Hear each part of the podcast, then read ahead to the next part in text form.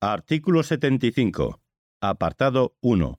Las cámaras funcionarán en pleno y por comisiones. Apartado 2.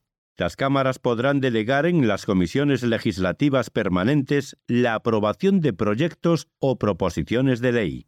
El Pleno podrá, no obstante, recabar en cualquier momento el debate y votación de cualquier proyecto o proposición de ley que haya sido objeto de esta delegación. Apartado 3. Quedan exceptuados de lo dispuesto en el apartado anterior la reforma constitucional, las cuestiones internacionales, las leyes orgánicas y de bases y los presupuestos generales del Estado.